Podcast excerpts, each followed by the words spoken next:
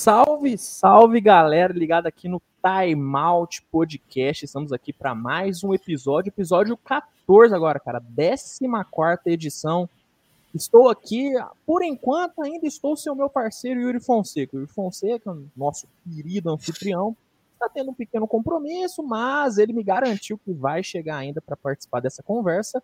Mas eu estou aqui muito bem acompanhado, estou aqui com ele, Ricardo Romanelli do podcast Basquete FM. Fala, Ricardo. Muito obrigado pela sua presença, viu, cara? Fala, Luiz. Eu que agradeço o convite aí, a oportunidade da gente poder falar sobre a NBA, né?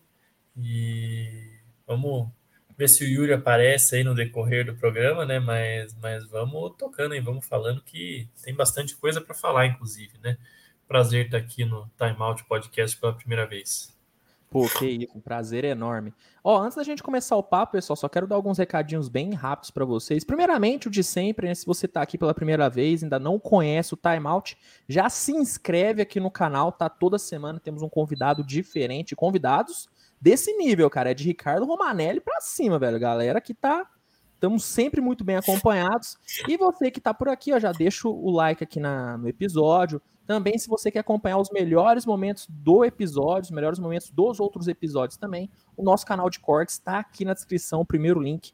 Já dá aquela conferida, porque sempre está rolando os cortes, que é o que acaba viralizando, né? onde a gente acaba se complicando, é nos cortes. Então já se inscreve no nosso canal de cortes para ficar ligado, além de todas as redes sociais do Timeout estarem aqui na descrição, as redes sociais também do Ricardo, do Basquete FM, já segue a galera. Bom, vamos lá, Ricardo, vamos começar esse papo falando sobre a temporada, né, cara? O que você tá achando desse início de NBA? Tá te surpreendendo?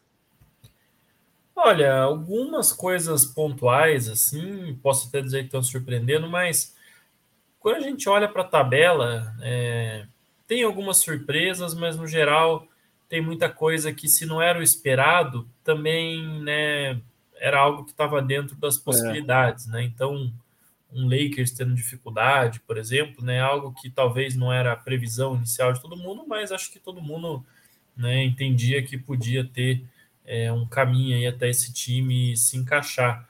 É, a grande surpresa né, no, no, lado leste é o Washington Wizards, né? Acho que isso é é consenso. Vamos ver se eles vão manter essa pegada aí, né? Principalmente defensiva, que tem sido é, uma um fato bem surpreendente sobre esse time. E talvez ali alguns times, né, como Atlanta Hawks ainda patinando, mas é, eu acho que a gente vai ver agora uma melhora aí desse aproveitamento do Hawks e outros times que estão patinando, né? E a gente tende a ter uma tabela mais próxima do que eram as previsões. Mas no geral, eu tô achando que poucas surpresas, né?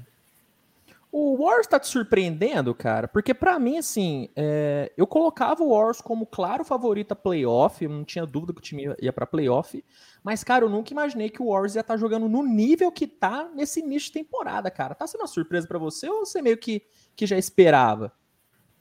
Olha, eu não esperava um 16-2. Eu achei que o Warriors ia ter um pouquinho mais de dificuldade, talvez fosse brigar ainda por play-in, né? Achei que ia classificar ali em quarto, quinto, né? Se tudo desse errado, brigaria por play-in. O 16-2 está me surpreendendo um pouco, e não é nem porque eu não achava que esse time não tinha qualidade, mas é que é, tem bastante peça nova ali, né? É. É, você tem dois calouros, mais o James Wiseman, que ainda não estreou, mas que é praticamente um terceiro calouro, né? Porque ele jogou pouco no ano passado. É, aí você tem também é, o Otto Porter chegando, o Nemanja Bjelica chegando, né? Tem vários jogadores ali. Você está integrando eles numa rotação, né? Então, é, eu achava que isso ia demorar um pouco mais para acontecer, mas o Curry começou a temporada aí em modo Deus, é né? absurdo, né? né? E o Jordan Poole deu um salto bastante interessante, aí, um jogador que a gente devia estar tá falando para talvez né, um dos candidatos a jogador que mais evoluiu da temporada. É, não sei se é realmente o cara que mais evoluiu, até porque a temporada está no começo, mas com certeza é alguém que tem que estar tá nessa conversa, né? E deve manter um, um papel relevante no time, mesmo com a volta do Clay Thompson, né? Até porque esse papel de armador reserva é algo que o Warriors historicamente tem tido bastante dificuldade em preencher, especialmente depois que o Sean Livingston se aposentou. Então, me surpreendeu a velocidade com que esse time encaixou, sabe, Luiz? Então, Agora a grande curiosidade é ver como o Clay Thompson volta, né? É. Se ele conseguir ser um jogador de impacto, precisa nem ser o Clay que ele era, mas se ele conseguir ser um jogador de impacto nesse oeste aí que tá uma maluquice, de repente a gente tem um candidato forte aí a levar a conferência, né? Total, e, e não era, né? O Warriors não era esse time que a gente cravaria, né, que venceria a conferência. Eu mesmo, eu acabei sendo bem pé no chão em relação ao Lakers, eu não achei, tanto é que minha expectativa para esse Lakers não é nem para temporada regular. Eu espero ver um Lakers no nível alto no playoff em, em, em, si. Eu não acho que o Lakers vai ser um time que vai brigar para top 4 na conferência. Mas em todas as projeções que eu fazia, cara, o Warriors não, não estaria nesse meu top 3, porque eu pensei muito nisso, né, cara? É um time que, pô, depend, na teoria, dependeria muito do somente o Stephen Curry, como foi na última temporada. E não, né, cara? O Steve Kerr tá mostrando que pô, cons tá conseguindo tirar o máximo desses caras. Você bem disse, cara. O Jordan Poole, velho, eu achava que o Warriors ia tentar alguma troca por ele nessa temporada. Eu nem achei que ele conseguiria ter esse espaço. E tá tendo, né, velho? Um jogador extremamente importante que pode até começar a gerar dúvida né, se, entre ele e o Clay Thompson. Talvez o Steve Kerr tente até encaixar um jeito de deixar o Jordan Poole no time titular pelo tanto que ele tá jogando, né? Impressionante realmente o, a evolução que esse elenco do Warriors está tendo, né? Pois é, olha, time titular até acho que o Clay vai, vai entrar até pela moral, né? Mas o Steve Kerr vai ter sim um problema aí para decidir quem vai fechar os jogos, né?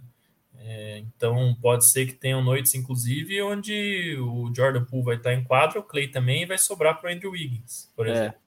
Então é, vai com certeza a volta do Clay aí com esse momento do Jordan Poole vai criar um, um problema e um bom problema para o treinador, né? Até porque o Wiggins também está fazendo uma, uma boa temporada ali, né? Ah. Manteve, ele se reencontrou em Golden State ano passado, manteve o nível esse ano, tá? Realmente se transformou num outro jogador desde aquele tempo dele de Minnesota Timberwolves. E é um time que ainda tem, né? Isso que é o mais incrível. Ainda tem alguns jogadores que podem se encaixar melhor, podem evoluir, né? Então, o André Godala, por exemplo, é um veterano importante Tá com 38 anos, não dá para esperar lá muita coisa dele, mas ele jogou 12 jogos, né? Enquanto o time tem já 18 disputados na temporada, então é um cara que participou aí de um terço dos jogos até agora. Aí você tem o Otto Porter Jr., que é um cara que está jogando só 17 minutos e que se reencontrar a boa forma, né? E eu falo a boa forma não só né, na boa forma técnica, mas também física. Ele é um jogador é. que está com problemas aí, né? De, de peso, de físico nos últimos anos e está tentando ali com a equipe do Warriors, né, retomar o seu melhor físico, mas é um atleta que tem muito a evoluir dentro desse time, pode jogar mais minutos, né, se, se realmente se encaixar. O Bielitsa também é outro jogador que nos minutos que está jogando, está jogando muito bem, tendo um impacto muito positivo, mas também é um cara que você pode contar com ele mais do que esses 14 minutos que ele está jogando agora. Então, vamos ver. Por enquanto, o Steve Kerr tem usado vários jogadores, né? Uma noite dá mais minutos para um, para outro. Eu acho que ao longo da temporada ele vai chegar num grupo aí de oito, nove caras que ele vai confiar mais. Eu estou bem curioso para ver qual que vai ser esse, essa fórmula aí que ele vai encontrar para essa mescla dessa rotação, porque vai ser realmente um time muito forte, especialmente quando você olha para um Oeste, né, Luiz, que tem é, comparando com o ano passado, né, um Suns e um Jazz que mantiveram aí a pegada, estão uhum. lá nas cabeças, mas é, o Denver Nuggets, infelizmente, sofrendo muito com lesões, né? muito. né? Tá sem o Jamal Murray aí durante a maior parte da temporada. Agora tem talvez essa lesão do, do Michael Porter Jr. aí que já tá tirando ele alguns jogos e talvez ele nem volte essa temporada, né? Já tem papo assim. O Jokic andou perdendo jogos agora por causa do punho. Então, um time que se tivesse saudável era para ser também um contender e tá lá, é. né? Brigando em décimo, não tá realmente numa posição é muito legal. Los Angeles Lakers patinando, Clippers fazendo uma campanha heróica ali, mas sem o Kawhi Leonard a gente sabe que não, não vai ter chance né, de chegar numa final de conferência, a gente não tem assim da certeza se ele volta. Então, nessa conferência que de repente virou essa bagunça toda, é, o Warriors pode estar tá bem otimista aí, né? Para eles é só começo de temporada, a gente está chegando agora aí na mais ou menos um quarto, né, para todos os times, mas é melhor chegar nesse um quarto com esse otimismo todo do que cheio de dúvidas, né? Então, acho que o Warriors com certeza é o time que termina essa fase inicial da temporada aí mais feliz com seus resultados. Né? É, totalmente, né? O, o Warriors, o Jazz, o Phoenix, né, cara? O Phoenix embalou 14 vitórias, né, seguidas, tá impressionante. Tem algumas ressalvas por conta do calendário do Phoenix, eu falei até recentemente no, no vídeo do meu canal, que o que falta para mim no Phoenix é um grande jogo, né? Falta aquele jogo que você olha e fala, beleza, Phoenix chegou. Mas, caramba, a gente tá vendo um Phoenix que eu mesmo não achei que ia conseguir repetir a mesma temporada do ano passado, cara, conseguindo, tendo um, números muito bons, atuações boas, né? Devin Booker voltando a jogar bem. Você acredita que o, o Phoenix pode novamente brigar para uma final de conferência, cara? Olha, eu não vejo por que não, né? É, se tivesse assim, todo mundo saudável no auge da forma, né? Não, não existisse lesão, não existisse. Uhum. Eu veria hoje Denver e Clippers os dois favoritos. Mas são justamente os dois times que têm maiores é, questões sobre lesão, né? Então, nessa conferência aí, isso acaba embaranando tudo. O Lakers, a gente está vendo aí toda a dificuldade que o time está é. tendo de encaixe, é, de lesão também, né? Sofreu aí com o LeBron fora, outros coadjuvantes, né? O Trevor Ariza nem jogou essa temporada, o Kendrick Nunn também ainda não jogou, né? E tem jogador que perde um jogo, dois, o Anthony Davis agora não jogou ontem, né? Tava doente contra o Indiana Pacers, aí o time vai para prorrogação. É, não tem sido a campanha que você espera né, de um time desse quilate. Aí o Lakers já. É, a gente sabe como é a mídia em torno do Lakers, né? E já começa a demitir o Frank Vogel, não sei o que. Isso é mais aqui no Brasil do que nos Estados Unidos, né? Mas de todo modo já fica aquela pressão. É, aí o técnico tem que ficar tentando mudar as coisas, não tem os jogadores disponíveis. É, a gente sabe como é que funciona. É, é muito difícil um time, por mais talento que tenha, com um roteiro desse, chegar nos playoffs resolver todos os seus problemas e ah, tá bom, agora a vida aqui é outra. Né? Então, é, que o Lakers pode chegar, tem talento para isso, a gente sabe, mas o caminho está se mostrando cada vez mais difícil. Né? Então, nesse contexto, é, se, se Denver tem essas questões de saúde, a gente não sabe o que vai acontecer, e o Clippers também, é, vamos supor que eles não, não estejam saudáveis né, quando chegar nos playoffs, Aí eu não vejo por que não. Né? Uma série Warriors e Suns, eu acho que o Warriors tende a ser um pouco mais favorito, mas uhum. eu não uhum. vejo por que o Suns não poderia vencer. Né? O, o Jazz é, tem essa questão aí do Rudy Gobert, né? a gente sabe como é que funciona isso em playoffs, é, é uma análise um pouco mais é, profunda, né? até a gente poderia fazer um podcast inteiro sobre isso. É de todo modo, falando do Suns especificamente, que é o atual campeão do Oeste, sim, numa final de conferência Suns e Warriors, eu não vejo por que é, qualquer um deles teria que ser considerado azarão, assim, sabe? Acho que teria um leve favoritismo do Warriors, mas não me surpreenderia nada ver o, o Suns numa final novamente dentro de um cenário desse, né? Mas eu ressalto, se Denver e Clippers conseguirem ficar saudáveis, eu acho que ainda são os melhores times da conferência mas também é fato que a temporada, né, do jeito que ela é penosa, eles passando por essa temporada inteira sem é, as suas estrelas, né, pode realmente também ter um custo físico para os outros jogadores, né. É, acaba pesando bastante, né? O, o Michael Malone, né, treinador do Nuggets, até falou isso na entrevista recente, que ele até acha injusto ficar colocando tanto Jokic dentro de quadra, porque vai desgastar o cara e e o Denver é totalmente dependente né, do, do Jokic, né? Tem essa ressalva do Porter Jr., que algumas fontes até já dizem que é muito difícil dele voltar a jogar nessa temporada, já descartam ele. O PJ Dozer, né, o jogador, é, o armador vindo do banco do, do Denver também, aparentemente está fora da temporada, então tá muito difícil pro Nuggets, hein, cara? E é um time que há pelo menos umas duas, três temporadas gera uma expectativa muito alta, porque a gente viu a evolução do Nuggets, né? Temporada passada, na minha opinião, era para o Nuggets chegar muito forte, era favorito a uma final de conferência, na minha opinião. E não conseguiu, né? E a gente está vendo que nessa temporada, por conta dessas lesões, o time pode novamente não chegar. E é cara ver um time com potencial tão alto assim e não, não chegar, né, velho? Pois é, né? O, o Nuggets, assim, é um time bom, tem um excelente quinteto, até os sétimo jogador ali, mais ou menos, é um time que eu gosto muito. Bom. Mas aí, quando você precisa acionar um pouquinho mais o banco, é um time que, que falta um pouco. E não acho até que eles assim, ah, erraram na montagem do elenco e tal. Acho que é, é uma realidade de você ser um mercado que não atrai tantos free agents, né?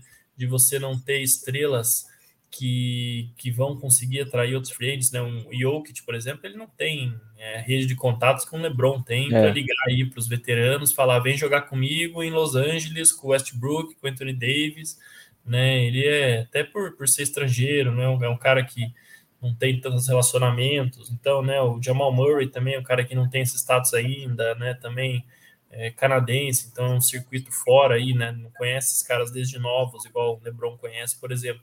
Então, né, o time não consegue recrutar aí os melhores reforços para compor banco como outros contenders.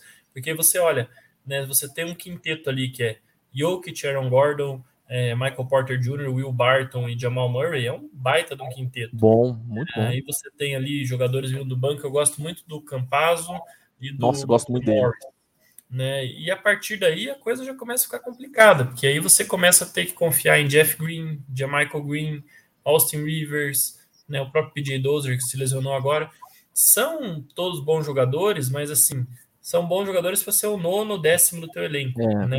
De repente, ele, na, ele tem que ser o teu sétimo, oitavo ali, e daí com essas lesões todas, você pega aqui o box score do jogo contra o Portland Trail Blazers, que foi o último, Jeff Green jogou 35 minutos, fez 24 pontos, né? Então, quando você precisa confiar no Jeff Green para fazer esses pontos todos, é porque a coisa está muito feia, né? O Michael Green, o cara mais veteranão aí já não tem né, muita mobilidade, 26 minutos em quadra, né? Então é complicado, realmente é, é complicado você atuar é, com, com um banco tão curto assim, numa temporada tão longa, né? Então sei que vai acontecer aí. Espero que o time se recupere, chegue forte nos playoffs, porque eu sou muito fã do Jokic, desse time do Nuggets, eu torço muito pelo sucesso deles. Nossa, eu também, cara. O Jamal Murray deve estar tá para voltar pro é, final de janeiro ou começo de fevereiro, ele deve estar tá de volta. Óbvio, vai perder muito jogo ainda, mas se voltar relativamente bem pro, pro playoff, já vai ser uma ajuda absurda, que vai aumentar muito é, a qualidade da rotação do Denver, que é um time muito bom, cara. Eu gosto muito. Tem muitos desses times é, meio low profile da liga que eu gosto muito, por exemplo. Tem o Denver, o próprio Utah, cara, é um time que eu gosto muito, apesar de é um time que peca muito e não conseguir. Aí vai muito mais do Queen Snyder, na minha opinião, né? É um treinador que tem uma dificuldade em ajuste, né, cara? A gente viu na última temporada que, que viveu e morreu pela bola de três, né? Quando a bola de três começou a não cair contra o Clippers, o time sofreu e não teve alternativa, né? Teve que lidar com o Donovan Mitchell vindo baleado. O Gobert, a gente sabe que é um cara que na defesa entrega muito, muito, mas no ataque é um cara de 14, 15 pontos. E fica difícil a gente até cobrar, né, muito esses times, né, Roma? Porque, como você disse, são mercados pequenos, né? Como é que um time desse vai atrair um free agent? Como é que um time desse vai atrair um Anthony Davis? É só por meio de draft. E, e o time que consegue montar um bom elenco, estando no mercado pequeno e ser competitivo, é um time que merece muito respeito, cara. Mas tem esse problema, né? Acaba não conseguindo ter um elenco tão forte quanto os outros por conta do mercado, né? Exato, né? Você vê o Jazz mesmo é uma, é uma franquia que acerta muito, mas mesmo assim tem dificuldade de montar o time porque não tem essas facilidades né, do mercado maior. Né? Você vê, o Donovan Mitchell é um cara que não foi uma escolha top de loteria, né? Ele é. foi décimo segundo, terceiro, alguma coisa assim. Então, um cara que eles souberam identificar ali já num patamar mais baixo, souberam desenvolver ele. O Gobert também é um cara que eles fizeram uma troca com o Nuggets, era um cara de final de primeiro round souberam também desenvolver ele, né? Fizeram um excelente negócio para pegar o Mike Conley, né? Via troca. Então, é um time que trabalha bem, né? Recuperou o Joe Ingles. É, a grande contratação de free agents dele nos últimos anos foi o Bojan Bogdanovic, né? Que eles foi. conseguiram na, naquele ano que todo mundo tinha dinheiro, todo mundo era free agent, e aí esses caras inevitavelmente iam parar em algum lugar, né? Acho que acertou bem na troca do Jordan Clarkson também, não pagou quase nada pelo Nossa, Clarkson. Se tornou um jogador muito importante ali no, no elenco, né? Então, você vê, só que o, o Jazz, ele para ter um elenco bom, ele precisa acertar em 10 desses movimentos. É.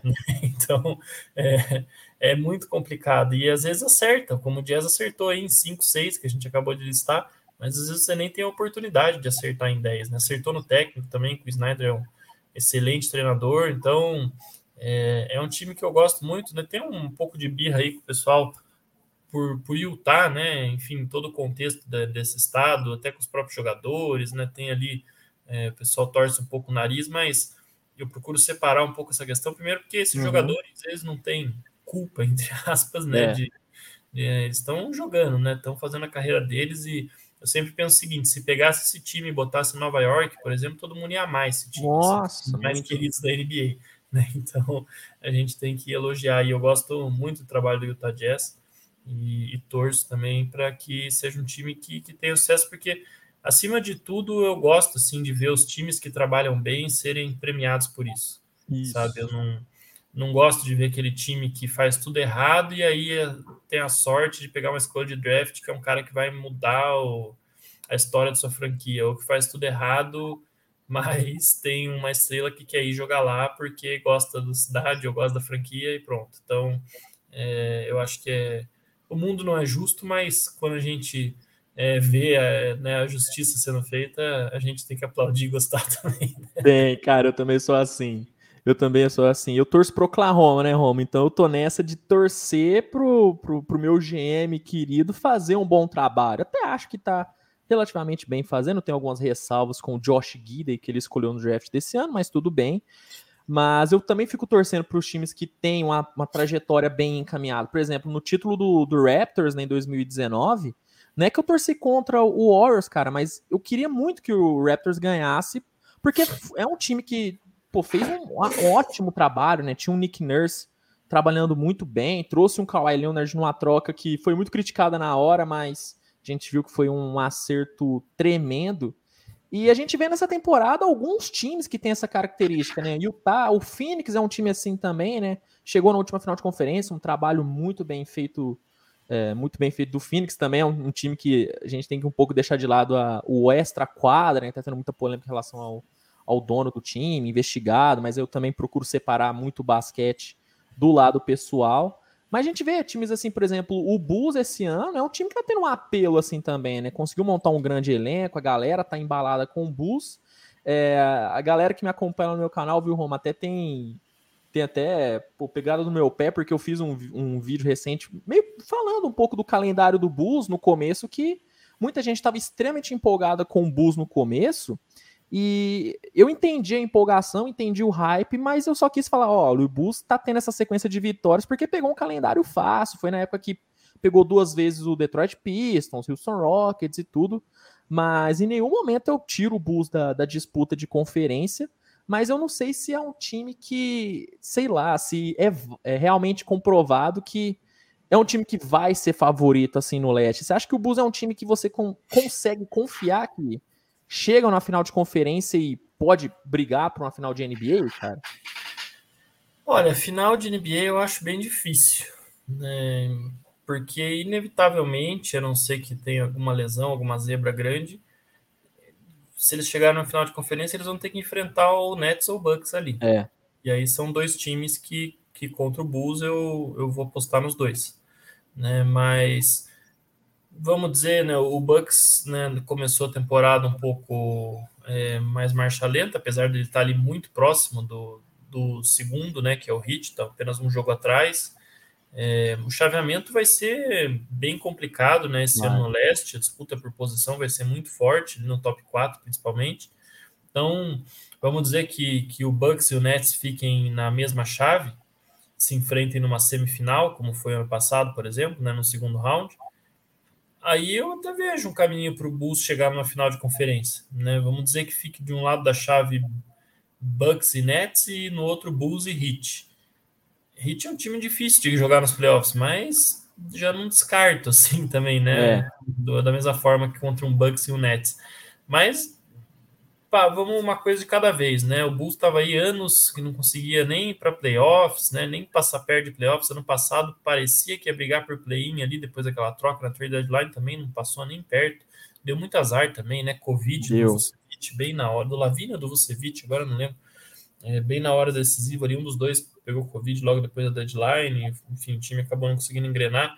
Então, torcida do Bulls tem que estar tá feliz sim, tem que comemorar é, que esse ano montou um time de playoffs, né? Fez um excelente off-season, acho que foi. Nossa, muito bom. Tal, talvez a melhor off-season, né? O, o Hit foi muito elogiado, porque pegou o Kyle Lowry, fez também uma excelente off-season, mas quando você soma tudo que o Bulls fez, né? Pegou o DeMar DeRozan, que é um cara que ficou ali alguns anos em San Antonio, evoluiu muito como um playmaker, principalmente, um jogador que lê o jogo, que cria para os companheiros. Hoje passou meio despercebida essa evolução dele, né? Porque o Spurs, ali tendo campanhas ruins, não era um time muito assistido pela maioria das pessoas, então eu tô vendo bastante gente surpresa que o DeRozan se tornou esse jogador, mas ele, ele vinha sendo esse cara já em San Antonio, né? Pegou ali o Lonzo Ball, um armador ainda muito, muito jovem, né? 23 para 24 anos, é, um cara que tem um impacto muito bom na defesa, um jogador que joga coletivo, um jogador que consegue jogar ao lado de duas, três estrelas se precisar, e ainda assim tem um impacto no jogo, né? Faz bons passes ali. É, não estou nem falando de assistência necessariamente, né? Aquele cara que vai fazer o passe que às vezes vai destravar uma jogada, uhum. né? Vai enxergar alguma coisa diferente, um armador bem. E, fora que se tornou um grande arremessador também, né? Nos últimos anos de NBA. E o Alex Caruso, um cara que vem fazendo uma temporada de All Defensive Team, né?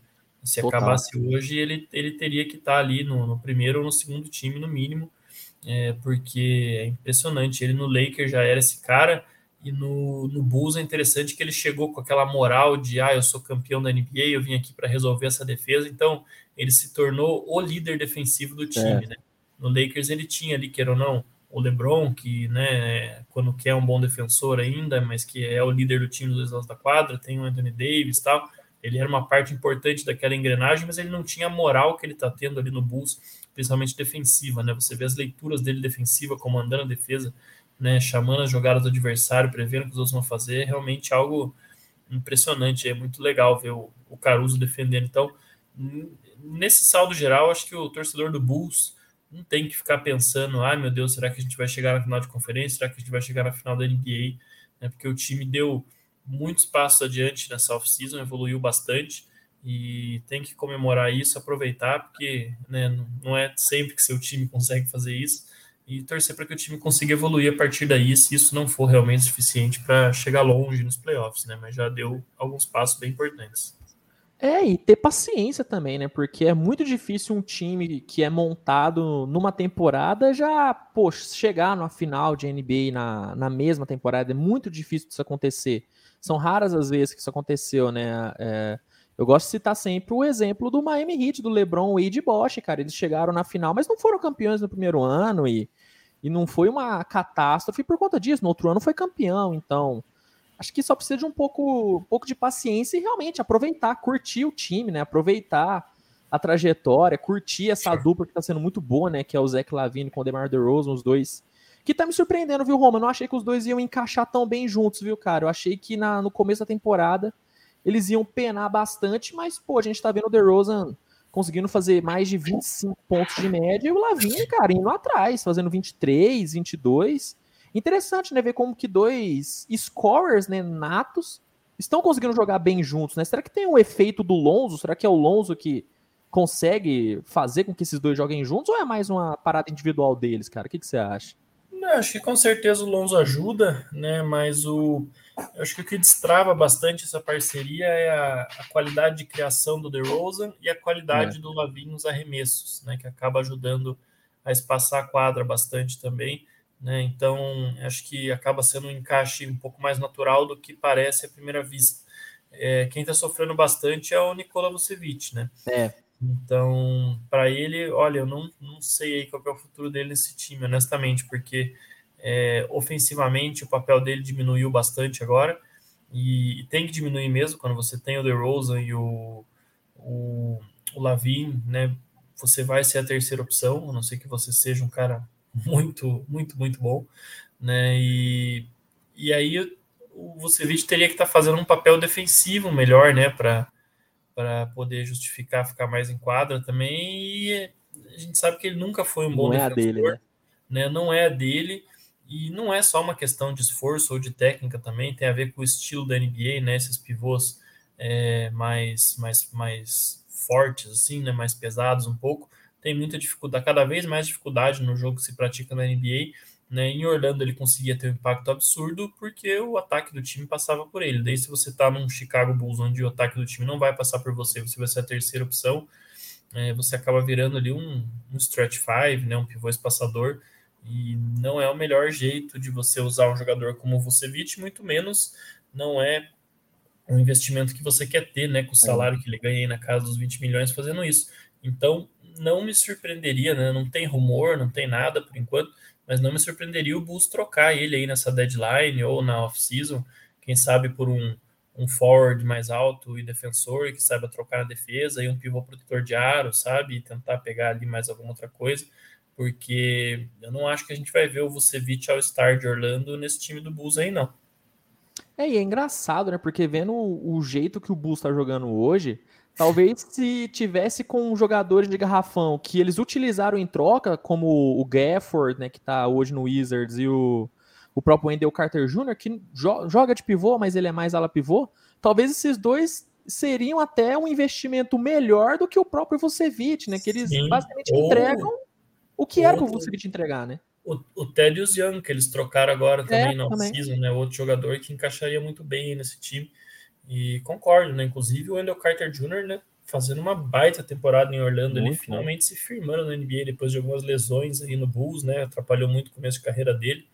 Se tornou aí um, um baita jogador. Ali em Orlando tem muita coisa legal acontecendo também, tá? Divergindo um pouco do assunto aqui. Com o Anthony, né, cara? Com o Anthony é... jogando muito é um time que está ali no tank ainda, né? Não, até nem não tem muita pretensão de vencer jogos e nem deve ter. Mas olha, é, começando, né? Você citou o Cole Anthony, chegou ali, acho que talvez, né? A experiência também, né? Mais um ano, um ano de experiência já ajuda ele e tal, mas acho que ele viu o time draftando um armador, né? O Jalen Suggs falou: opa, peraí que eu preciso mostrar serviço. É. Né, e, e, resolveu realmente ser o dono do time. Aí você tem o Franz Wagner, né? Que era do, dos calouros top 10 ali, o meu jogador preferido. É, não que eu acho que vai ser o melhor, mas é o jogador, sim, em termos de estilo de basquete que eu gosto de assistir, de jogador que me intriga aí, porque ele vai ser, era o prospecto que eu mais gostava. Tá fazendo aí uma baita temporada, é muito legal assistir o, o Franz Wagner é, jogar. É, não acho que vai ser um All-Star, assim, nada na liga, mas vai ser um jogador que vai impactar muito em vitórias, vai ser um jogador bem interessante, né? O Mobamba finalmente se firmando ali com finalmente. uma média próxima duplo-duplo, né, de 11 pontos e 9 rebotes, e acertando bem ali as suas bolas de três, né, para um pivô desse tamanho. O próprio Wendell Carter, né, que a gente falou agora há pouco, fazendo 40% das bolas de três, claro que é um volume, né, de quase quatro bolas por jogo, mas para um, um big man isso é ah, muito excelente, bom. né? Então, e aí você ainda tem o Jalen Suggs, que está mais ou menos, ainda não se encontrou, que se ele engrenar o time pode melhorar. É, e você ainda tem para entrar nesse time, que ainda não jogaram essa temporada lesionados, o Jonathan Isaac e o Markel Fultz. Né? Então é um núcleo jovem muito legal, muito interessante. E é um time que eu acho que vai se mexer também, porque eles têm ali o Terence Ross e o Gary Harrison, dois veteranos encontrados aspirantes que não vão estar em Orlando na próxima temporada, então são dois candidatíssimos a serem trocados ou, se não forem trocados, depois dispensados para reforçar algum contender, né? É, principalmente o Terrence Ross, né, cara? Eu até me surpreendi ele não ter sido trocado nessa última off-season, porque é um cara que tem espaço em basicamente todos os times da liga e que tá meio que sobrando, né, no, no Orlando Magic. Ele não faz parte dessa filosofia de reconstrução que o Magic tá. Então, o Terrence Ross, com certeza, se for pensar nos caras que estão na NBA hoje, talvez seja o que tá mais tá fazendo hora extra em um time. É o Terrence Ross, né, cara? Já passou da hora do Orlando trocar ele, na verdade, né? É, o ano passado eles trocaram ali praticamente todo o núcleo, né? É, na deadline a gente viu o Aaron Gordon ser trocado, o Vucevic, o Evan Fournier, né? Então o DJ Agostinho, que era um jogador que jogava bastante nos anos anteriores, já tinha saído também. É um time, aquele time que chegou ali em playoffs dois anos seguidos foi se desmanchando e o Terence Ross foi o cara que ficou. É, até, até eu achei muito engraçado que no dia da deadline, quando ele viu que ele era o único que sobrava, ele postou aquele meme, não sei se você lembra disso, do. Sabe aquele filme do Captain Phillips? Que o, sim, o sim. Tom Hanks, que daí tem o pirata somaliano que ele fala: ah, Look at me, I'm the captain now. ele postou, postou Eu vi, sensacional, cara. Engraçado. Mas ele é um jogador que eu acho que é candidatíssimo realmente né, a ser trocado ou dispensado, porque vários contenders aí vão querer ter um cara como ele vindo do banco ali para fazer seus pontos, né? Um jogador muito útil vindo do banco. E o Gary Harris também. O Gary Harris tem um contrato alto, eu acho difícil ele ser trocado, algum time apostar nele. É mais um cara para pensar no mercado de buyout aí, reforçar alguma outra franquia. Quem sabe até o Denver Nuggets, né? Esse time dele que está precisando de jogadores de rotação nessa posição, inclusive. Nossa, agora ele ia cair como a luva nesse Denver Nuggets, suprir muito bem a, a, as ausências do time, né, cara? Mas eu gosto muito do Orlando, cara. O Orlando, para mim, ele, ele tomou a atitude mais correta, porque quando você tem um time que tá nessa situação do Orlando, que é um time que não é o pior da liga, é, não é o melhor também, vai para playoff, mas sempre entra só para tomar taca na primeira rodada e sair. Cara, eu sei que às vezes para o torcedor é ruim ver isso, ver um time entrando num tanque, mas, cara, para mim é a melhor alternativa quando seu time entra nessa, nessa zona, né? Como o próprio Detroit fez também agora, né? Apostando agora no núcleo jovem, renovando, né? Desde a última temporada. E é ruim para o torcedor, mas é totalmente necessário, né, cara? Quando seu time entra nessa zona totalmente perigosa, né? De você estar tá no playoff, mas como se você não tivesse é o momento de você começar a mudar. E Orlando tá fazendo muito certo isso, na minha opinião, né? É, o Magic é um time que é interessante porque, né, é uma franquia que começa em 1989, né, como a primeira temporada deles foi a temporada 89 90, e muito rapidamente eles chegam numa final da NBA, né, em 95 é. o time já tá numa final da NBA e foi um contender ali naquele meio dos anos 90, Aí o Shaquille O'Neal vai embora, eles já rapidamente conseguem atacar na free agents, né? Eles contratam o Great Hill, contratam o Tracy McGrady, né? Então tem lá a lesão do Great Hill, tal, o time dá umas patinadas, mas o T-Mac faz ali grandes temporadas, né? Lidera o time a playoffs e tudo mais. Aí depois ele sai, daí já vem o Dwight Howard, Jamir Nelson, tem todo aquele período. Então você tem um período, né? O time chega de novo em final da NBA, um time muito forte de playoffs. O Dwight ganha quatro Defensive Player of the Year, candidato a MVP em alguns anos. Então você pega ali um período de 15, quase 20 anos, dos, dos primeiros 15, 20 anos do, do Magic. Na maior parte desse tempo, ele foi um time relevante na NBA, foi. disputou playoffs, chegou em duas finais, revelou muitos jogadores, né? Então, uma franquia que trabalhou muito bem. E aí, de repente, você tem essa década que, né, um time que fica ali é, seis anos sem ir para playoffs, aí, né, depois vai esses dois anos aí para apanhar no primeiro round e sair, é, né, ao mesmo tempo não consegue ali nenhum grande talento no draft nesse tempo todo, né, nunca acerta ali ficar nesses anos que fica fora dos playoffs, pegar uma escolha top 2, top 3, né, aquele cara que vai mudar o destino da franquia. Então, nesse contexto, eu acho que foi importante para o time esse, esses elencos aí que foram para playoffs, mesmo que seja para perder no primeiro round, para recuperar um pouco aquela coisa do peraí, aqui é uma franquia que vai para playoffs, que joga sério, que tem, tem uma coisa aqui, tem uma cultura aqui que busca vencer.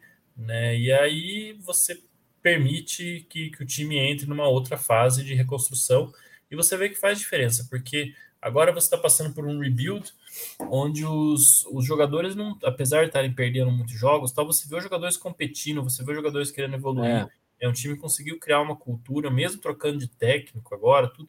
Isso fica, né? Mesmo trocando quase o elenco inteiro, isso acaba ficando. Então é, é bem interessante. É um time que eu acho que pode muito em breve estar disputando playoffs de novo, ou play-in, né? Que agora é mais fácil. E só que com um time muito mais jovem, com muito mais potencial, né? Sabe um time que eu acho que tá entrando nessa zona também de que tá acendendo um alerta de que precisa de uma reconstrução, eu acho que é o Indiana, viu, Ricardo? O Indiana é, é, é, um desses times, né, cara? Não é uma potência no leste, também não é um dos piores, mas é um time que a gente viu que pô, parece que falta alguma coisa e parece que o time não consegue nessa essa, esse fator novo, né? Tá agora com o Chris Duarte, um jogador muito bom, gosto muito dele, fazendo uma ótima temporada. Miles Turner conseguindo manter saudável, o Sabonis, não precisa nem falar. Mas é um time que você não vê uma perspectiva de conseguir ser realmente competitivo no playoff, né?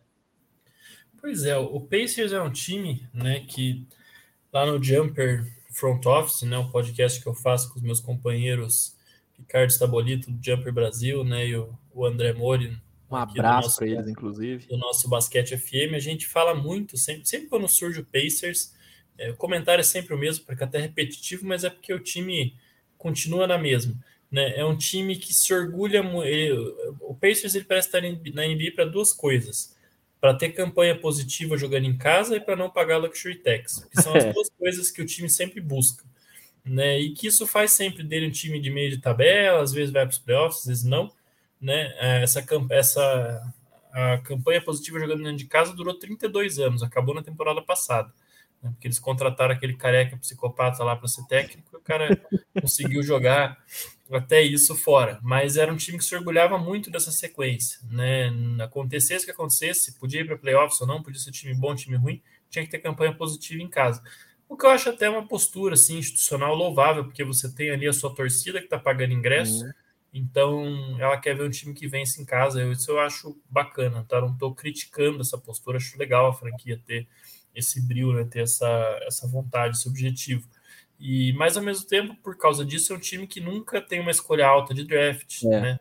É, se você for pensar, o jogador que o Pacers draftou relevante aí nos últimos anos que virou uma estrela é o Paul George, nos últimos anos, nos últimos 10, 15 anos, né? Sim. Teve o Danny Granger lá atrás, que também foi um cara, um, quase um aborto ali, né? Um cara que não era projetado para ser uma grande estrela e virou, mas aí teve lesão. E aí o Paul George, que também foi um cara que eles não draftaram muito alto, né? Eu não lembro agora, mas o Paul George, ele foi, foi entre 10 e 15, 12, 13, alguma coisa assim. Sim. Né? Não era uma escolha alta de draft, nada. Então é um time que, pelo draft, nunca consegue aí essa grande estrela mas sempre consegue bons jogadores, né? E no mercado de trocas, no mercado de contratação, quando você vê um time que tem vários jogadores nota 7, 8 ali, não tem nenhum jogador nota 9, 10. E por quê que isso acontece? Porque também é um time que não quer pagar luxury tax, não quer melhorar, né? É um time que, por exemplo, ano passado, quando teve a oportunidade de trocar pelo James Harden, é, é um time que podia ter feito um pacote competitivo, teria que ter feito né? Agora, o Ben Simmons, por exemplo, é um time que também tem condições de fazer um pacote pelo Ben Simmons. São jogadores que o Pacers nunca vai conseguir numa free agents. Mas parece que o time não quer se comprometer. Ah, peraí, agora eu tenho um jogador desse nível, eu preciso criar um contender aqui. Né? Então, é, parece que não vai para frente por causa disso. E o certo desse time seria ou realmente ir para esse all-in, ou então trocar todo mundo, fazer o que o Magic fez e reconstruir. Mas eu acho que eles não vão por esse caminho, né? Primeiro por essa questão aí, né, de não ser um time que tanca e tudo mais. Segundo porque eles acabaram de contratar o Rick Carlisle, né? Não, que não é técnico para comandar um projeto de reconstrução e eles não vão demitir ele aí, que inclusive deve ter um dos salários mais caros da NBA como técnico num começo de contrato aí seria um desastre financeiro. Total. É, mas é um time que tem que pensar o que é da vida, porque é, se você for pegar né, a folha salarial deles, por exemplo, o, o, Malcolm Brogdon assinou extensão agora antes da temporada, né? Inclusive, ele não, não pode ser trocado durante a temporada, só no off-season. Então é um jogador que eles já garantiram mais tempo. Mas o Sabonis tem dois anos de contrato. O Miles Turner só tem mais um ano além desse. O Caris LeVert é a mesma coisa. O TJ Warren é free agent agora. E todos esses caras né, que eu citei, não tem nenhum ganhando mais que 20 milhões de dólares. O que para jogadores dessa qualidade na NBA hoje, então o TJ Warren não, vai ser esse jogador, né? O Miles Turner, talvez o próximo contrato dele não seja, mas é, pô, você tem um Sabonis ganhando 18 milhões, ele é um cara que alguém vai oferecer um máximo muito Certeza. perto na free agents. Né? O Caris LeVert é um cara que alguém vai oferecer uma bolada para ele também. O TJ alguém vai oferecer mais que os 12 milhões que ele ganha agora. Então é um time que, se eles quiserem manter junto, vai ficar caro, vai ficar caro rápido. Né? Na próxima temporada já vai subir um pouco o preço desse time, vai subir bem o preço desse time, e na outra, então, vai ficar inviável. Então, é um time que se tem que fazer essa troca de duas, três boas peças por uma peça top. Não vou nem dizer que é agora o momento, acho que já passou um pouco o momento, já. Mas, mas ainda dá para fazer. Né? Mas que já passou um pouco o momento, já passou. Então, é um time que vai precisar decidir o que é da vida, né? Vai ter que ir por um caminho ou por outro. Mais do que nunca, essa posição do meio aí que o Pacers sempre almeja, eu acho que tá ficando difícil de manter. É, porque os, os adversários melhoraram, né? A gente tem, por exemplo, um, um, Hornets, que, ok, não é um contender no leste, mas é um time que entrou de fato para brigar entre as sete primeiras posições. É, você tem o próprio Wizards, né, cara, que é uma surpresa gigante. Eu não esperava o Wizards estar jogando tão bem mas está mostrando que de fato vai ser um time para brigar. E o Pacers vai ficando para trás, né? E o Pacers é um time até meio azarado, né? Se a gente for para pensar, é um time que em 2018 conseguiu pô, recuperar o Oladipo, que era um cara que estava esquecido na liga, né? Não, não fez um ano bom no Oklahoma, chega no Pacers e, cara, joga muito, ganha o MIP. Depois, na, na temporada da bolha, consegue trazer um TJ Warren para jogar um, um, nível muito alto. Só que aí todos esses caras machucam, né? TJ War agora lesionado, o Oladipo machucou e putz, só Deus sabe quando que o Oladipo vai voltar a jogar basquete, se vai jogar no Miami Heat, nem se sabe qual é o destino dele.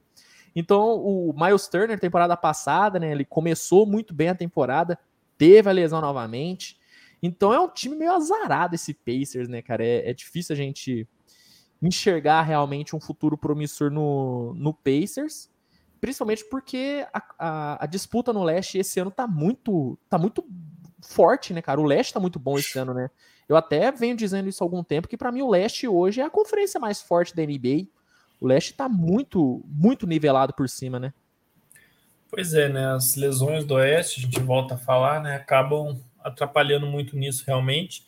E o, o leste, na verdade, se você olha ali, é, o meio da conferência está muito parelho e embolado, né? Uhum. É, se a gente acha que Bucks e Nets são favoritíssimos a chegar numa final com o Heat correndo por fora, por exemplo, né, que é, é podemos debater se é isso mesmo ou não, mas eu estou usando de exemplo porque é o, a, maioria dos palpites diria isso, né?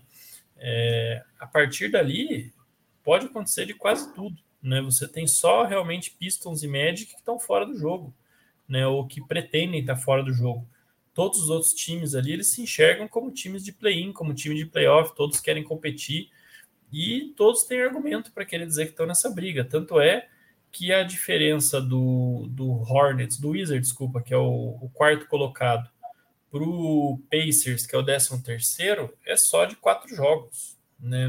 Não é uma diferença muito grande essa, quando você considera tudo que ainda tem para rolar de temporada regular, tudo que tem de confronto direto entre esses times para acontecer dentro da mesma conferência, e às vezes dentro da mesma divisão. Então, ainda pode acontecer de tudo, né?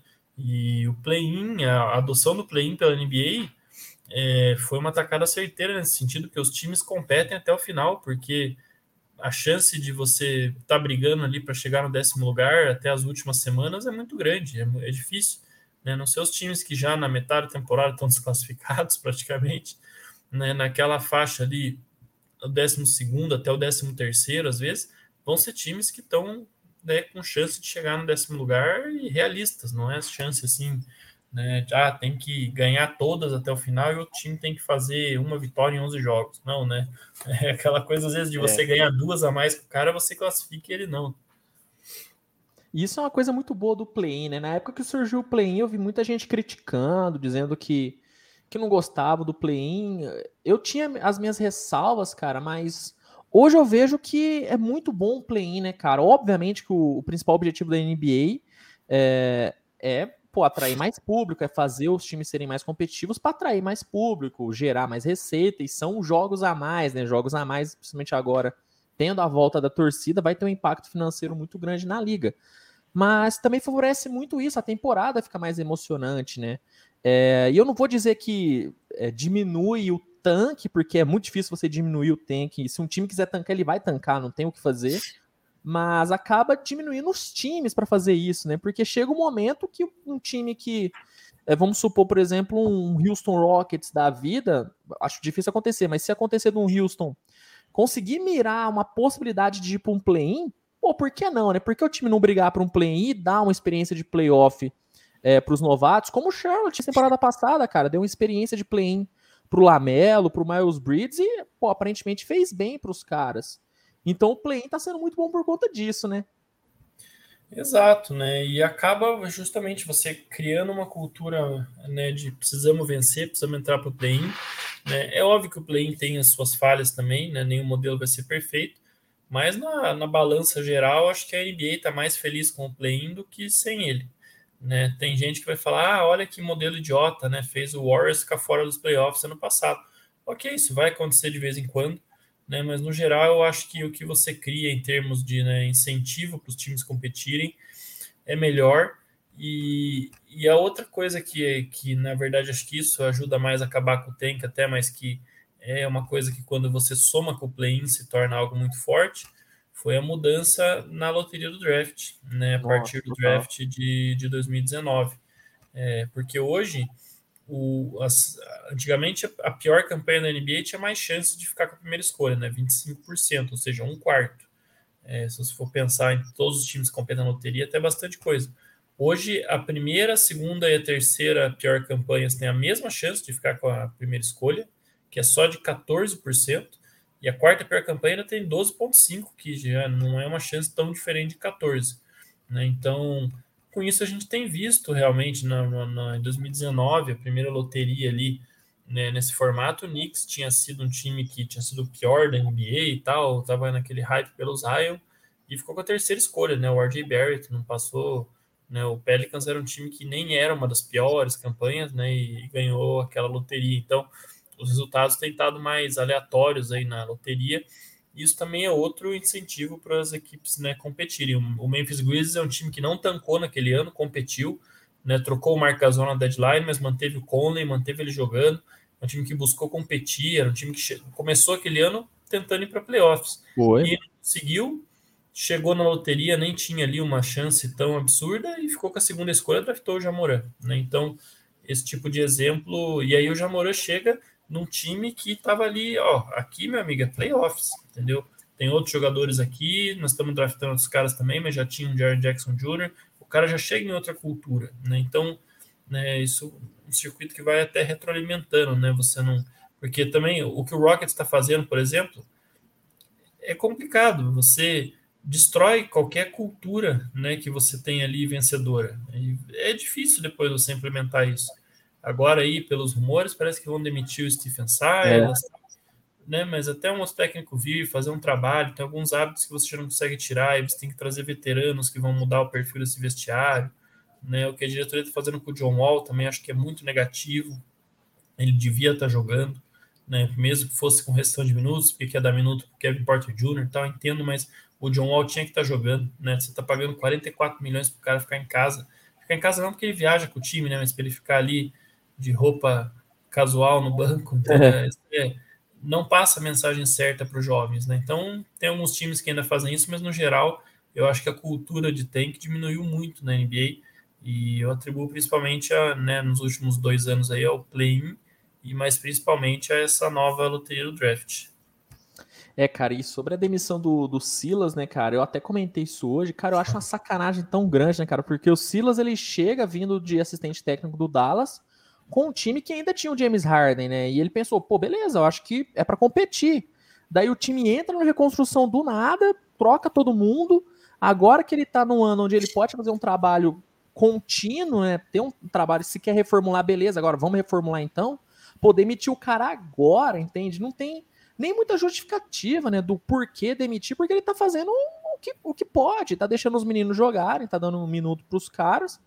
Obviamente que tem muitos deles que não estão correspondendo. O Jalen Green, em várias situações, ele não corresponde, o que é totalmente normal, porque é um novato, é o primeiro ano do menino. Mas demitiu o Silas nesse momento, e eu não sou muito fã dele, cara. Eu não acho que ele é um, um dos melhores treinadores da NBA, longe disso. Mas acho que é uma baita uma sacanagem demitir ele nesse momento, né? Pois é, eu também acho, até porque você não vai, né, é, você não vai contratar um técnico definitivo agora. Né? Você provavelmente vai usar alguém da comissão do próprio Silas ali, e depois você vai contratar alguém na oficina. Então, em termos de cultura, em termos do que o time está praticando dentro de quadra, não vai mudar muita coisa. Só se realmente tiver algum problema interno, né? Aí é outro papo. Como tinha, por exemplo, ano passado, quando o Atlanta Hawks demitiu o Lloyd Pierce. Mas é. era também um time que tinha uma expectativa diferente, né? Tinha investido muito no off-season, queria é, competir por playoffs, né? Acabou dando muito certo a troca de treinador no meio da temporada, mas é, infelizmente é, a gente sabe que é exceção, né? Então, é, eu não sei, é bem esquisita essa situação aí, porque quer ou não, ele é um cara que assinou contrato longo, né? Acho que foi de quatro anos, se não me engano, com o Rockets, cumpriu um, tá no segundo, então, né? Um, Tilman Fertitta, o dono não vai querer ficar pagando dois, três técnicos se precisar. Né? É sempre uma situação é, complicada, tem que analisar esse lado das finanças também. Mas eu acho que seria realmente uma decisão ruim nesse momento demitir o Silas, até porque é realmente muito injusto. Né? O time mudou demais desde que ele chegou, as expectativas mudaram e ele tem que ter a chance aí de tentar desenvolver um trabalho. Né?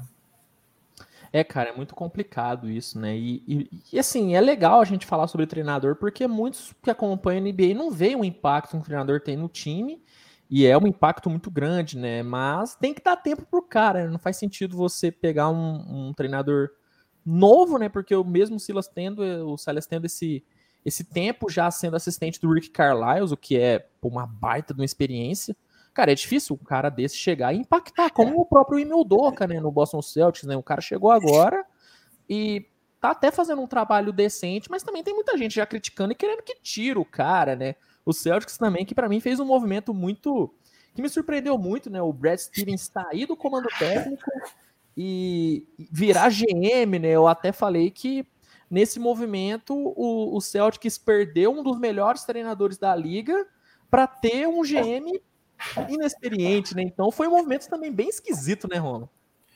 Pois é, o que eu acho estranho do Celtics, Luiz, é que assim, é um time que a gente tá lá desde 2017, acho que foi que eles chegaram, não, 2017, 2018, que eles chegaram na final de conferência com, com o Kyrie lesionado, né? Que era o Tatum Calouro e o, o Jalen Brown estavam no segundo ano, que os caras acenderam e tal. Nossa, o Zir, né? Jogou muito, né? É, então, meu Deus, esse é o time do futuro. E aí, desde então, ah, o time é apático, ninguém se gosta, tem problema no vestiário tal. Ah, o problema é o Kyrie, Kyrie foi embora. Ah, o problema é o Gordon Hayward, Gordon Hayward foi embora. Ah, o problema é o Tristan Thompson, teve isso também. O Tristan Thompson foi Sim. embora, o Horford foi embora e voltou. Né? Ah, Agora o, problema é o Marcos Smart, não tem gente o Brad, Stevens, é o Marcos Smart. O Brad Stevens não. Ah, não, o Brad Stevens não estava mais motivado. Agora ele vai ser GM, vai vir um técnico, vai mudar. Os problemas do time continuam.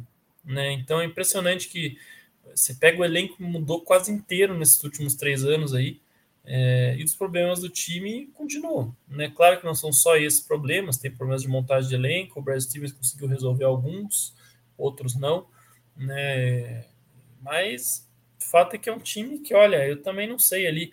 É, eu acho que talvez o Tatum e o Jalen Brown eles estejam aprendendo como serem líderes, como serem estrelas de primeira grandeza na NBA. Talvez pela idade deles seja um pouco injusto né, colocar esse tipo de expectativa, mas é também porque eles foram muito bons muito cedo, né, que a gente tem esse tipo de expectativa. Então, é, talvez tenha um pouco analisado dessa forma, mas é, eu acho que eles estão sim né, pecando aí nessa liderança. Eu acho que essa história do a liderança não vai vir da estrela, vai vir de outro cara, é muito difícil, é muito raro você pegar casos que isso deu certo na história da NBA. Né? Então, por isso que às vezes você tem jogadores muito bons que têm nível para ser é, o melhor jogador de um time campeão, mas ele não consegue ser o líder e por isso o time dele nunca deslancha quando ele é o cara, né?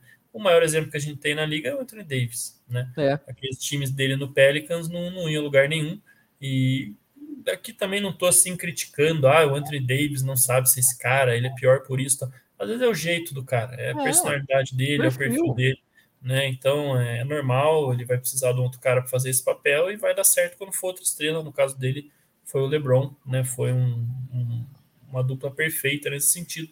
Até porque se ele fosse um cara de personalidade mais forte, ele bateria de frente com o LeBron e não daria Total. certo a parceria do jeito que deu. Né? Então, às vezes é isso, né? Às vezes é... não gosto de falar isso de maneira definitiva, porque o cara ainda é muito novo, mas às vezes um Jason Tatum é, é, o cara que vai ser o maior pontador do seu time, mas ele não vai ser o líder do seu time. É. Né? E você vai precisar de uma outra estrela que seja. Às vezes o Jalen Brown é a mesma coisa. Então a gente ainda está descobrindo isso. Eles só não vão aceitar ser liderados pelo Marcus Smart. Acho que isso está claro. Tá mais do que claro, né?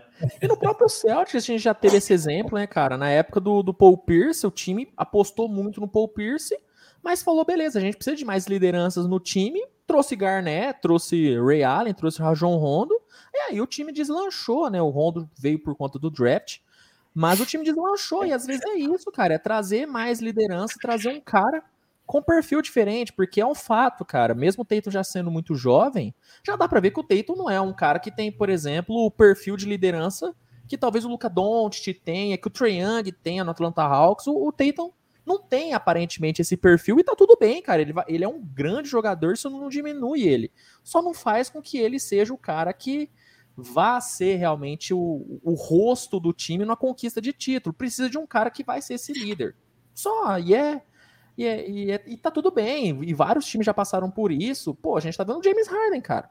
O Harden não conseguiu liderar o, o, o Rockets para um título, tentou, o Rockets viu isso, trouxe o Chris Paul, que tem esse perfil e já é comprovado que ele é um líder nato, e chegou bem perto, então acho que é natural, isso vai acontecer, Mas eu, particularmente, eu fico chateado do, do Celtics e pensar em trocar o Marcos Smart, né, cara? Porque eu gosto muito do Smart, acho ele, se não é um dos três, com certeza tá entre os cinco melhores defensores da liga, sem dúvida. E é ruim, né, cara, ver um cara desse acabar tendo que sair de um time tão bom como é o Celtics, que é um time que tem uma, uma perspectiva grande, por conta disso, né? Por conta da, de, de, torcida não gostar tanto, de achar que ele tá mais atrapalhando que ajudando, sendo que é um cara que ajudaria muito elenco, muitos times, o, o Smart seria a solução de vários times, né? É, eu achei bacana que você trouxe um exemplo perfeito, né? Que foi o do realmente do, do Paul Pierce. Né, ele é, tudo bem que ele não tinha muito talento ao redor dele naqueles anos, mas é, o Kevin Garnett chegou e virou a alma do time. Virou. E o Paul Pierce continuava sendo o melhor jogador ofensivo do time. O ataque do time passava mais por ele do que pelos outros jogadores. Mas o Kevin Garnett foi o cara que deu o espírito que o Celtics precisava para ser campeão, né? Então, para ser realmente um time que ia competir nos anos seguintes e tudo mais. Então, é, é realmente o exemplo perfeito. E eu acho que talvez, é, se você tivesse um outro cara em Boston que fosse de uma estatura maior, é, talvez aí o Marcos Smart, ele, o, a, o, perfil de liderança dele ajudaria esse contexto a melhorar, né? No, e não jogaria contra como aparentemente está fazendo agora. Né? Vamos dizer, por exemplo, se você tivesse lá um LeBron junto com o, o Tatum, aí o Marcus Smart é um cara que ia colar no LeBron ali, Nossa, ia levar todo mundo junto, entendeu? Ia ter um outro contexto essa cobrança do Marcus Smart, né? Essa, essa personalidade dele, esse perfil dele, né? Só para citar um, Kevin Garnett mesmo, né? Se pudesse voltar aí às quadras, né? Eu acho que seria é, algo nesse sentido mesmo, né? Mas de todo modo é, trocado ele não pode ser agora, né? Porque ele também assinou a extensão, ele só pode ser trocado na off-season. Então, no mínimo, mais essa temporada ele vai ficar em Boston. Vamos ver o que acontece aí, né? Vai que o time se encontra até o final da campanha. Vamos ver, né? Que, que é, o destino reserva aí para esse time do Celtics, porque eu não acho que eles vão fazer nenhum grande movimento aí durante a temporada, não. É, eu isso, também não isso, acho que. É, até, porque, até porque isso é outra coisa, Luiz, que o play-in alterou bastante, né? Ano é. passado a gente já viu né? Se todos os times estão em posição de competir, poucos vão querer trocar peças relevantes, né? É. Aquela coisa do ah, eu já minha temporada já foi pro saco, eu vou trocar esse cara aqui, pegar uma pique, pegar um contrato aspirante e tal. Pelo contrário, chega na deadline, todo mundo quer se reforçar, né? Então vai ter sempre um time esperto ali que vai fazer o que o Magic fez. Falou, opa, se todo mundo quer se reforçar, vamos fazer uma liquidação aqui. mas, mas, não vai ter muita oportunidade para adquirir jogador top, não. Nem top, né? Jogador que vai te ajudar numa rotação de playoffs. Aí vai ser cada vez mais raro, eu acho, na deadline. Ah, também acho que vai ser bem mais difícil, viu? Roma, chegando aqui na, na, reta final aqui do nosso papo, cara, eu queria que você falasse um pouco do Basquete FM, cara. Vocês lançaram recentemente uma série de episódios falando sobre as posições da NBA, a evolução das posições. Foi uma série muito boa, inclusive. Queria parabenizar vocês.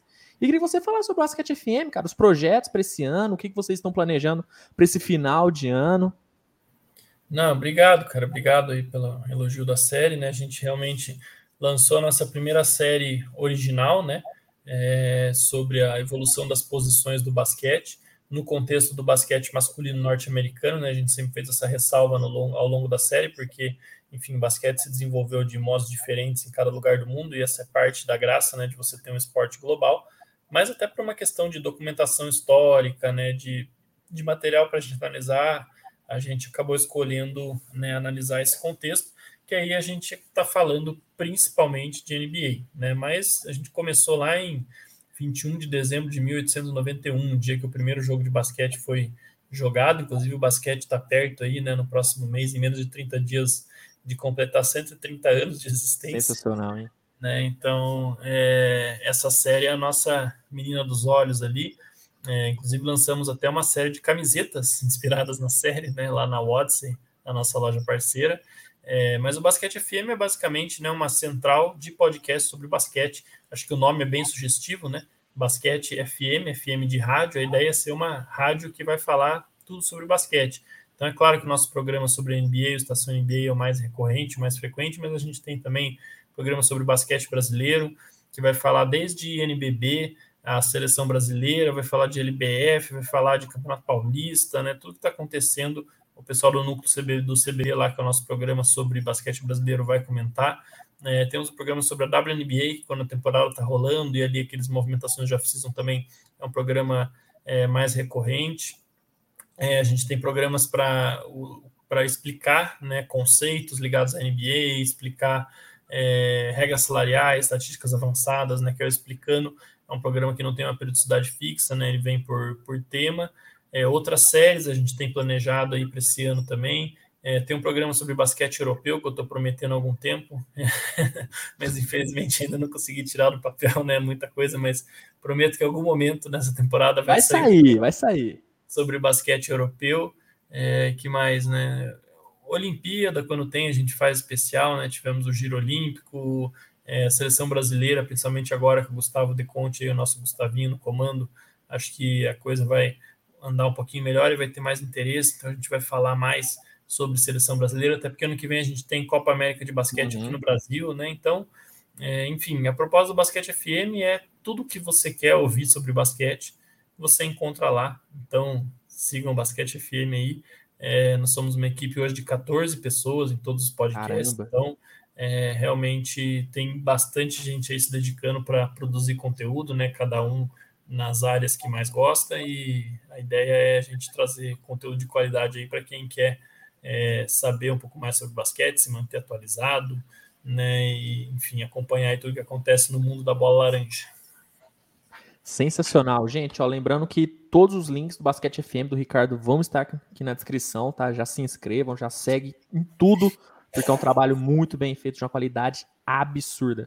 Ricardo, muito obrigado mesmo pela sua presença, viu, cara? Agradeço demais mesmo.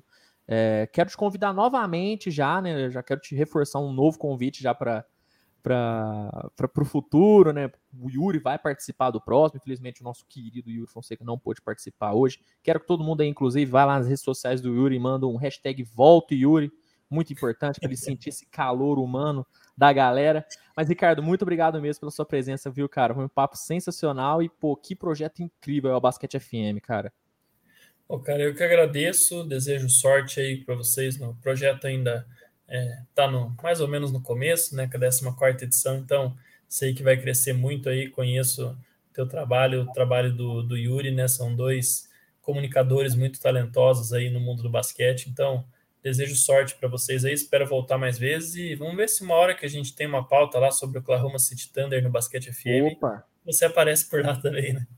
Pô, que isso, eu vou adorar. Eu tô, eu tô, eu tô caçando alguém pra, pra me falar de Oklahoma, cara, porque eu tento não falar no meu canal pra galera não achar que eu sou clubista, né, Ricardo? Senão eu vou ficar falando muito do Oklahoma e não tem muito o que falar. Vou falar o quê? Do Lugan Dort, que, que é o melhor defensor da liga? Não vou ficar falando isso. Porque eu vou ser ah, muito clubista, se, né? Se juntar, se juntar você e a Agatha lá da nossa equipe, né? Que a Agatha também é do, do NBA das Minas, né? Ela também ilustre torcedora do Thunder. Tá Se juntar vocês dois lá no podcast, aí eu vou ficar só olhando vocês falarem sobre o Thunder. Pô, que isso. Aí, aí não tem como, aí vai ser palestra. Mas, pô, que isso. O convite já tá mais do que aceito, viu, Ricardo? Quando quiser, é só chamar. E bom, obrigado demais, Ricardo. Obrigado a galera que assistiu. Agradeço todo mundo. Quem ainda não deixou aquele like, deixa o like, é muito importante. Compartilha o episódio, viu? Pega o link do episódio, joga nos seus grupinhos, se inscreva no canal, acompanhe, como eu já disse várias vezes, o Ricardo, o Basquete FM que é um trabalho de muita qualidade. E semana que vem estaremos de volta, viu, gente? Semana que vem estaremos de volta com mais um convidado, né? Não vamos anunciar ainda qual é o convidado para a gente deixar aquela expectativa, mas logo, logo vocês vão saber. Mas muito obrigado mesmo, Ricardo. Obrigado a todo mundo. Semana que vem estamos de volta. Um grande abraço e até mais, galera.